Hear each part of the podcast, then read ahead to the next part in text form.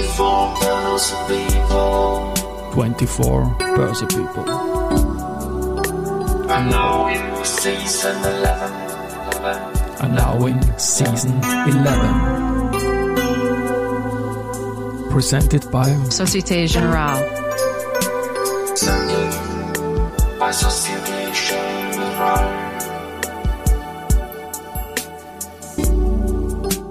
Ja, herzlich willkommen wieder zur Serie 24 Börse People. Und diese Season 11 der Werdegang und Personality Folgen ist presented by Societe Generale. Mein Name ist Christian Drastil, ich bin der Host dieses Podcasts und mein fünfter Gast in Season 11 ist Barbara Klammer. Portfolio Managerin bei der Merkur-Tochter Metis Invest in Graz und jetzt bei mir im Studio in Wien. Liebe Barbara, Servus und herzlich willkommen. Hi, ich freue mich da zu sein. Ja, ich freue mich auch sehr. Es ist eine Geschichte des Einladens, die ich jetzt unbedingt noch erklären möchte. Die Barbara Katz-Dobler, eine Fondsmanagerin, die wäre zu einem Podcast gekommen. Wir haben, wir sind damals nicht zusammengekommen. Ich schlage dir eine inspirierende junge Kollegin aus Graz vor und das bist du. Und jetzt sind wir schon da und sitzen da und ich freue mich drauf, auf das Gespräch. Gut, Karriere, Werdegang. Du bist Osttirolerin, in Genau. Lienz in die Schule gegangen. Genau. Und Lienz ist ja ein Weltcuport und da kann ich mit meinem Sport äh, äh, Nerd sein nicht aus. Und ich habe im Vorgespräch erfahren, da gibt's auch eine Skisportfacette bei dir. Genau, also das Skifahren, das liegt so ein bisschen in den Genen bei uns in der Familie. Also ich glaube, ich das erste Mal Skifahren war ich mit drei Jahren. Also sobald ich halbwegs ähm, fähig war zu gehen und zu stehen, äh, wurde ich schon auf die Ski gestellt und war dann eigentlich jedes Wochenende mit meinem Vater zusammen Skifahren. Und das versuchen wir nach wie vor immer groß zu halten und auch jedes Jahr zumindest einmal gemeinsam Skifahren zu gehen. Und dein Vater hat ja noch andere Aufgaben beim Skisport und die hast du ja zum Teil auch übernommen. Genau, also der ist Chefkampfrichter vom ÖSV und er hat mich dann irgendwann mal dazu gebracht und meinte so, hey, komm, lass uns mal was gemeinsam machen, ähm, mach doch die Kampfrichterausbildung und ich weiß nicht, ob er einfach einen Assistenten haben wollte dabei oder ob es wirklich eine Familientätigkeit war, die er mit mir machen wollte. Aber auf jeden Fall habe ich dann die Ausbildung begonnen zum ÖSV Kampfrichter, also das wird dann Kampfrichteranwärter genannt. Und ja, das war eine total coole, lehrreiche Zeit und ähm, ich habe viel über die FIS-Spielregeln beim Skifahren gelernt und wie das eingehalten wird und wie das ganze System dahinter läuft. Also richtig spannend auch. Jetzt muss ich dann natürlich nachfragen, Kampfrichter, du kämpfst ja beim Skisport gegen die Zeit und gegen deine Konkurrenten nicht direkt, aber du kämpfst mit Torstangen, du kämpfst mit den Skischuhen, du kämpfst mit dem Start und so weiter. Was bewertet man da als Kampfrichterin genau? Ach, man kann sehr viel bewerten. Also es fängt bei der Ausrüstung an, es geht hin über die Fahrrichtung bei Toren vorbei. Also wenn man zum Beispiel ein Tor verpasst, wie man dann äh, richtig zurückgeht und oder zurückstapft und wieder neu starten kann, ähm, wann man disqualifiziert wird. Also es ist wirklich sehr umfangreich. Und warst du da im Weltcup auch im Einsatz? Nee, leider nicht. Die Chance hat sich für mich nicht ergeben. Aber ich war, ich glaube, vor zwei Jahren war ich einmal zuschauen und das war auch total cool zu sehen, wie die Skistars wie Michaela Schifrin oder so ins Ziel einfahren Ja. und dann feiern. Geht sich da ein Selfie aus, wenn man es will, mit der Michaela? Nee, leider nicht. Das- das nicht, ja. Also das interessieren sich zu viele Leute dafür. Das kann ich mir vorstellen. Aber es geht vor allem um den Slalom, was die an, auf der Strecke betrifft, oder? Weil da kann ja am meisten passieren, Stichwort einfädeln und so. Genau. Und in der Abfahrt würde ich auch nicht zwingend zurückgehen, wenn ich einen Torfehler gemacht habe. Ja, bei, ist ein bisschen weit, glaube ich. bei ne? 100 Kilometer pro Stunde ist es gefährlich. Genau. Und noch einmal nachgefragt, bevor wir dann in die, in die klassische Schiene kommen. Habt ihr da eine Videounterstützung auch oder geht es da um euer Auge? Im Hobbybereich geht es tatsächlich nur ums Auge. Also im Weltcup, der live übertragen wird im Fernsehen, ist natürlich ein anderes Thema, aber im österreichischen Hobbysport ist das nicht eingesetzt.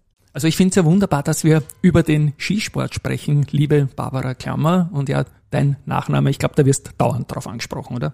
Definitiv auch, ja. Ja, schon, oder? Aber es ist auch sehr nützlich, weil zum Beispiel, wenn mich wer fragt, ob ich meinen Namen buchstabieren kann, zum Beispiel bei einer Hotelreservierung, dann sage ich einfach Barbara und Klammer wie Franz Klammer und dann kennt sich jeder aus und dann kommt gleich die nächste Frage, bist du verwandt mit ihm und die gleich vorwegzunehmen dir, nein, bin ich nicht.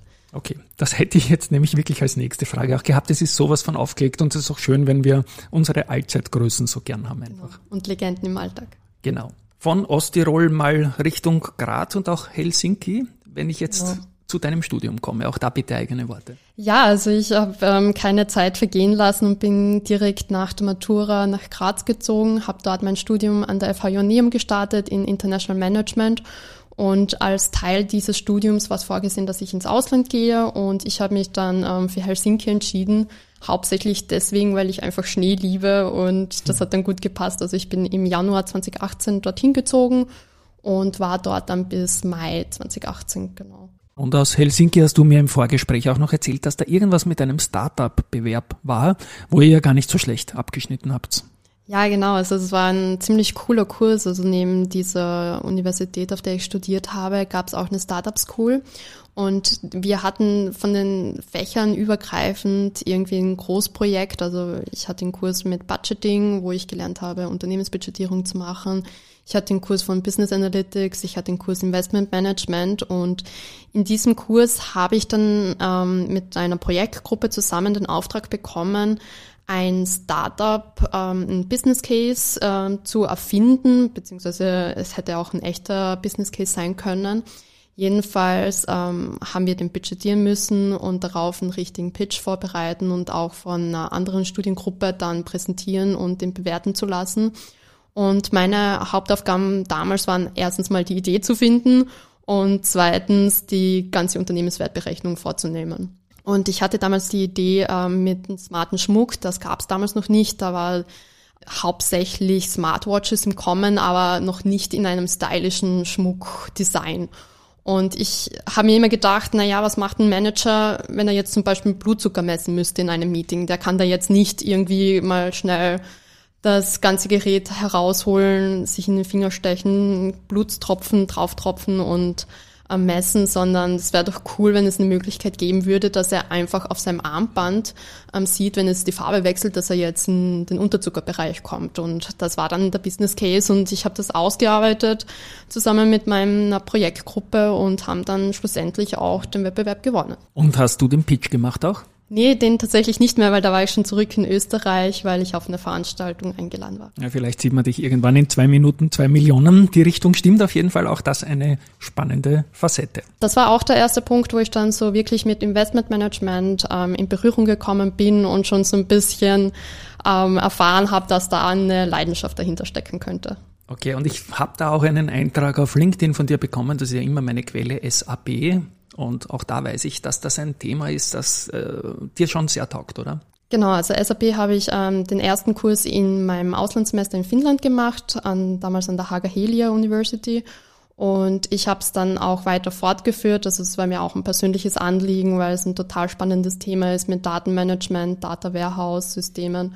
Und ich habe dann im Anschluss noch eine eigene Beraterzertifizierung dafür gemacht und ja, profitiere nach wie vor davon in meinem Job. Ich glaube, das ist ein Skill, der dir immer wieder was bringen wird und ist, glaube ich, gescheit, wenn man das in, in jungen Jahren erwirbt. Okay, ähm, in Graz studiert, dann Internships gemacht. Ich finde da einen Eintrag Friedrich Deutsch Metallverarbeitung. Metall. Was war da der Case bei dir?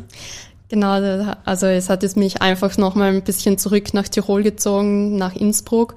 Und ich wollte so eine Mischung haben, nochmal aus Technik beziehungsweise ähm, Betriebswirtschaft. Und da hatte ich die Chance bei Friedrich Deutsch, also die sind Automobilzulieferer, mhm. konnte ich einen Intern machen und da im Controlling, also es war das erste Mal auch, dass ich ähm, Controlling kennengelernt habe, wie es praktiziert wird und durfte da auch Systeme mit aufbauen, was total interessant war. Sind wir eh nicht so weit weg bei SAP höchstwahrscheinlich, ne? Genau. Ja, genau. Ja, nachdem ich dann von Innsbruck wieder zurück in Graz war, stand dann auch die Bachelorarbeit an, auf die ich wirklich sehr stolz bin, weil sie ein cooles Thema behandelt hat, das auch jetzt relevant ist für meinen Job.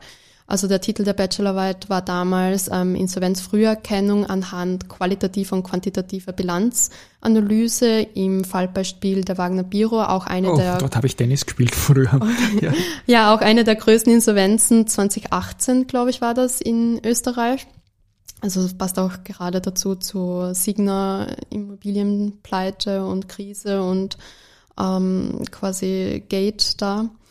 Auf jeden Fall in der Bachelorarbeit ging es darum, dass man nicht nur sich harte also Finanzkennzahlen, Bilanzkennzahlen anschaut, sondern auch anfängt, zwischen den Zeilen zu lesen. Und was da ganz spannend war, mal einfach nur den Managementbericht in einem Geschäftsbericht anzuschauen und man glaubt es nicht, aber man kann wirklich viel daraus lesen. Also im Fallbeispiel der Wagner Biro waren 2013, glaube ich, war der Geschäftsbericht, da war der Management Report noch über eine A4-Seite lang mit detaillierten Infos ähm, über die Entwicklungen, neu anstehende Projekte und so weiter.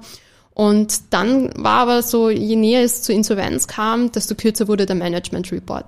Mhm. Und desto unschärfer wurde auch geschrieben. Man schrieb nur noch, ja, es war ein herausforderndes Jahr, es war ein Umsatzrückgang, aber es wurde nichts mehr mit Zahlen belegt. Und da habe ich dann halt einfach eine Systematik auch entdeckt, wie man zwischen den Zeilen lesen kann, wie geschrieben wird, also auch Stichwort auf Textanalyse und da auch coole ähm, Ergebnisse gefunden. Und das ist natürlich etwas, was man dann im späteren Job extrem gut brauchen kann, weil gerade die Insolvenzen sind eine Riesengefahr auch im Corporate Bond Bereich, weil da gibt es ja nicht so ein Reporting und so ein Research, wie es bei Aktiengesellschaften gibt eigentlich. Ne? Genau, und ich äh, schaue mir auch jetzt nach wie vor ähm, Management Reports hinblickend auf solche Sachen an. Also wie wird einfach kommuniziert vom Unternehmen auch. Und ich habe das dann weitergeführt, auch in meinem Masterstudium mit meiner Masterarbeit, wo ich den Einflussfaktor Management auf den Unternehmenswert ähm, behandelt habe und direkt ähm, vom obersten Manager, also dem CEO eines Unternehmens, die Charaktereigenschaften analysiert habe, also hinsichtlich des Alters oder der Ausbildung. Profilerin ein bisschen, oder? Genau, also ja. ich, ich, nenne es ab und zu gern Deep Stalking, also mhm. sehr tief rein in die Materie und auch die Strukturen anzuschauen. Mhm. Und da gibt es halt einfach ähm, Zusammenhänge, wo man sagen kann, ab einem gewissen Alter wird es schwierig mit einem CEO. Man einfach schaut, dass alles unter Dach und Fach ist und man quasi sich auf die Pension vorbereitet, aber jetzt nicht mehr super innovativ ist und vielleicht Risiken eingehen möchte, auch um, um den Unternehmenswert nochmal weiter zu steigern. Ich finde das extrem spannend, was du sagst und danke dir sehr für den Exkurs. Ich möchte eine kleine Facette da jetzt noch dazu hängen. Ich höre sehr viel äh, CEO-Interviews im Börsenradio und der geschriebene Text und das gesprochene Wort ist für mich oft so ein Kopfkino. Glaube ich Ihnen das jetzt oder glaube ich Ihnen das nicht? Ja, ja. Weil, weil wie sagt er das jetzt? Ist er überzeugt? Und ich bin da männlich, weil es sind männliche CEOs, die da gerne mal ein bisschen übertreiben und dann auch scheitern äh, wo ich dann an der Tonalität schon manchmal denke, ups, das glaube ich ihm jetzt nicht ganz. Wie er da zuckt herum rund um den Ausblick und so weiter. Also danke für diesen Input, Barbara, auch. ja. Gerne. Und ich glaube, das kann man wunderbar gut brauchen im, im Tagesgeschäft. Und dann eigentlich Berufseinstieg, ne? Controllerin bei der Sattler AG. Bitte ein paar Worte auch zum Unternehmen und ja. Ja, also die Sattler AG ähm, ist in Gössendorf, das ist in der Umgebung von Graz ähm, lokalisiert und die stellen mehr oder weniger alle möglichen Textilien, Industrietextilien, Sondertextilien her, wie zum Beispiel Markisen sind sie ganz bekannt dafür. Also Markisenstoffe, da sind sie, glaube ich, auch Marktführer in Österreich. Und unter anderem auch LKW-Planen beziehungsweise textile Architektur. Also so die richtig großen Dinger, keine Bekleidung, nehme ich an, oder? Sondern die die planen genau, also für die, Sportvereine und, und Lastwagen und alles Mögliche. Ne? Also jeder, der irgendwann mal in Salzburg am Hauptbahnhof gestanden ist, sieht ein Sattlerprojekt. Ja, da fahre ich jetzt hin und schaue mir das einmal dann an. Naja, aber ich fahre eh gern nach Salzburg, Stichwort Red Bull Stadion und so weiter. Gut, Finanzbranche, irgendwie, du hast das erwähnt in einem Nebensatz, aber so ganz klar ist die Karriere in Richtung Finanz nicht gewesen nach diesen ersten zehn Minuten, die wir jetzt besprochen haben. Wie ist das dann erfolgt, dass du dort gelandet bist, wo du jetzt bist, nämlich seit 2022 bei der Metis?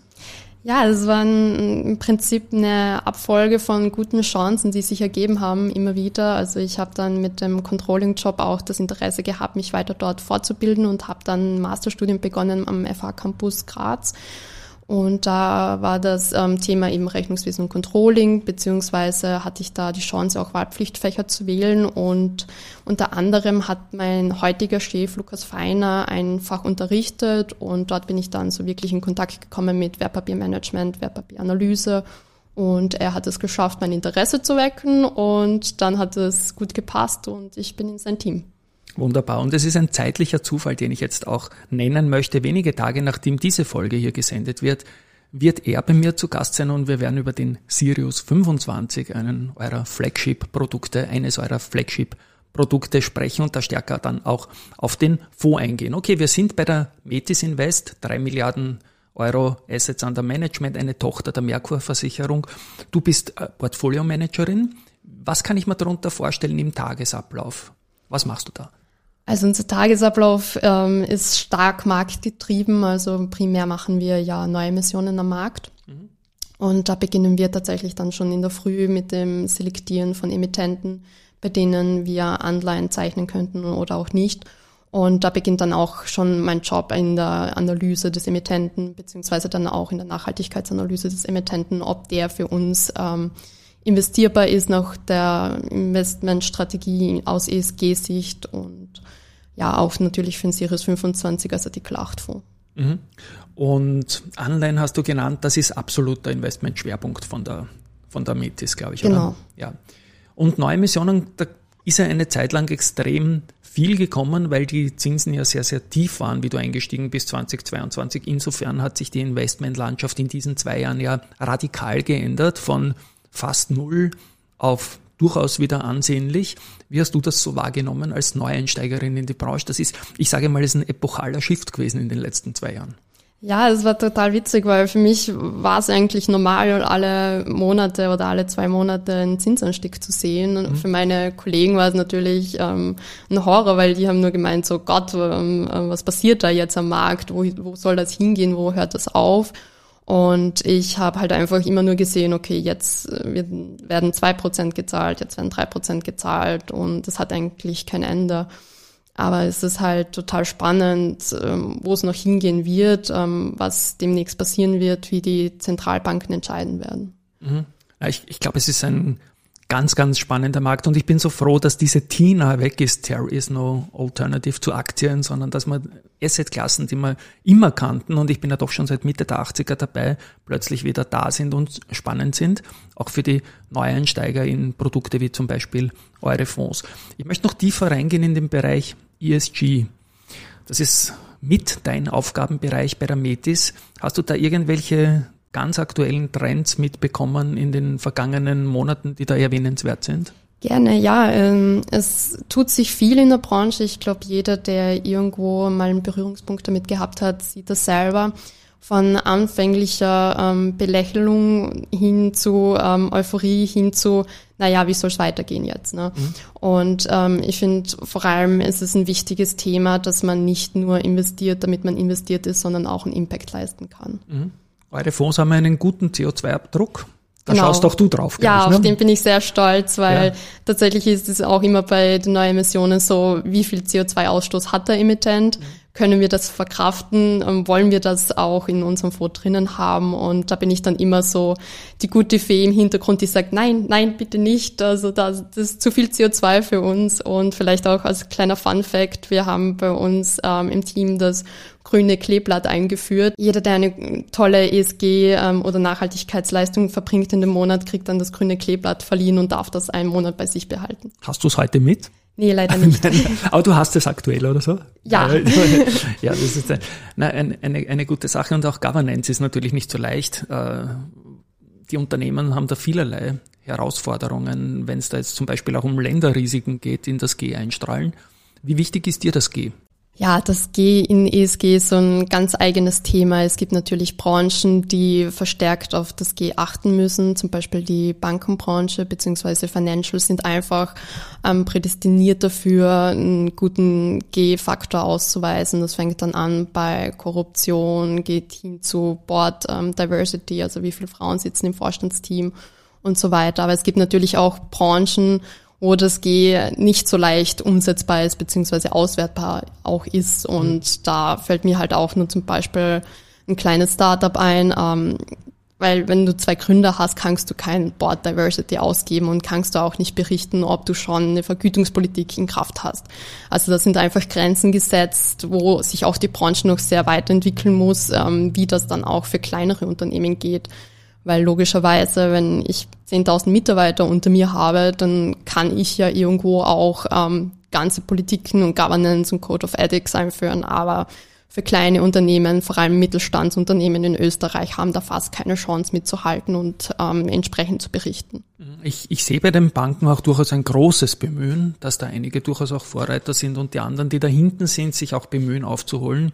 Das ist, glaube ich, in der Finanzbranche durchaus auch ein Signal, dass man mal als Pluspunkt mitnehmen kann. Gut, Barbara, dann komme ich nochmal zu, zum Beginn meiner Ausführungen zurück. Eine andere Barbara, die Barbara Katz-Dobler, hat dich zum Beispiel empfohlen. Genau, und ich weiß, eine gute Freundin mittlerweile. Sehr gut. Und ich weiß, dass ihr Frauen im Finanzmarkt untereinander immer besser vernetzt seid und sonst hätte sie auch nicht empfohlen. Women in Finance ist da ein Stichwort, FAM ist da ein Stichwort. Auch da, wie nimmst du da teil als Grazerin an dieser doch, glaube ich, Wien-Bubble irgendwie, oder? Ja, es ist ähm, einfach auch so ein bisschen der Geografie geschuldet. In Graz sind wir nicht so viele Asset Managerinnen die sich ähm, ein eigenes Netzwerk aufbauen könnten. Deswegen profitieren wir da von den Wiener Kolleginnen mit, was auch total lieb von ihnen ist, dass wir trotzdem immer eingeladen werden zu allen Veranstaltungen. Und ja, das FAM-Netzwerk ist ein richtig tolles Projekt von, von Alex Franja auch. Mhm. Aber auch schon zu Gast, genau. werde ich verlinken. Auch eine tolle, inspirierende Kollegin und ich freue mich auch immer wieder von ihren News zu hören hinsichtlich dieses Frauennetzwerkes. Mhm. Und Real Money investieren. Ich habe dich im Vorgespräch gefragt, ob ich das fragen darf und ich darf fragen, deswegen frage ich auch, bist du auch Real Money selbst in Märkten aktiv? Ja, ich habe ein kleines, aber feines Portfolio. Und du kannst gut schlafen damit, hast ja, du mir auch erzählt. Genau. genau. Das ist gut und sie lächelt dabei, ja. Ich glaube, es ist wichtig, dass man es auch spürt, wie sich der Kapitalmarkt so anfühlt. Äh, glaubst du, dass du deinen Job besser machen kannst, weil du Real Money investiert bist und das ein bisschen spürst? Ja, zum gewissen Teil. Also ich habe mich einfach privat auf eine Branche spezialisiert bzw. konzentriert, weil ich halt nicht die Kapazitäten hätte, alles abzudecken. Und da ist halt bei mir einfach die Luxusindustrie, weil ich mir gedacht habe, oh, ich mag Mode privat, ich gehe gern shoppen, ich ähm, beschäftige mich gern mit ähm, Luxusartikeln und da konnte ich mich halt einlesen und weiß jetzt genau, wenn zum Beispiel eine neue Mission kommt, wie eine Louis Vuitton, ähm, wie das Unternehmen aufgestellt ist. Davon profitiere ich natürlich. Jetzt bist du beruflich auf der Online-Seite tätig. Ich gehe davon aus, als Privatperson schaut man sich dann eher die Aktien an oder dieser Unternehmen. Ja, natürlich. Also es ist halt ähm, auch interessant, ein gemischtes Portfolio sich selbst aufzubauen, einfach weil es auch eine andere Sicherheitsklasse bringt und es ist für mich so, ich finde Aktien total interessant, ich finde Anleihen total interessant, ich finde Fonds total interessant, aber die schnellsten Entwicklungen sieht man halt doch bei Aktien und nicht bei Anleihen. Mhm. Meine Abschlussfrage. Ähm, du selbst bist im Kapitalmarkt tätig, dort angekommen. Im Freundeskreis wird man das, nehme ich an, mal wissen. Wenn da Freundinnen und Freunde auf dich zukommen und sagen, hey Barbara, ich würde eigentlich auch gerne in diesem Umfeld arbeiten. Wie gehe ich das am gescheitersten an? Was, was könntest du da antworten?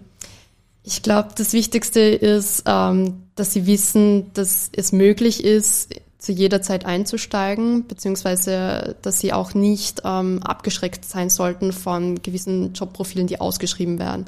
Also es war auch damals bei mir so, ich habe mich auf eine Position beworben, wo Anforderungen da waren, die ich noch nicht erfüllt habe.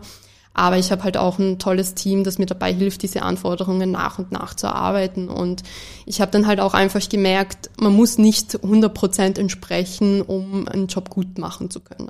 Man kann da relativ schnell nämlich on the Job lernen, habe ich meine persönliche Wahrnehmung auch, wenn man das liebt irgendwie das Thema. Ne? Definitiv. Also solange man irgendwas mit Leidenschaft macht, glaube ich, kann man jeden Job ähm, sehr gut machen und kann man sich verbessern und da vielleicht auch einen guten äh, oder einen guten Leitsatz vom, von einem guten Freund von mir, der meinte so, solange du mit Leidenschaft dafür brennst, brennst du auch nicht aus. Und das ist auch ein großes Learning für mich gewesen. Also ich muss es lieben, was ich mache, weil sonst mache ich es nicht gern und dann mache ich es nicht mehr lange. Und das ist ein wunderbares Schlusswort und das lasse ich jetzt auch so stehen. Liebe Barbara, danke, dass du mich bei einem Wien-Besuch mit ins Programm genommen hast. Ich glaube, du triffst heute auch noch Fondsmanagerinnen und so weiter, genau, um sich da weiter auszutauschen. An euch da draußen ein wirklich inspirierender junger Mensch, ich schließe mich da an. Ähm, war einiges dabei auch für mich und tschüss einmal von meiner Seite. Danke auch. Tschüss und Baba. Société Générale.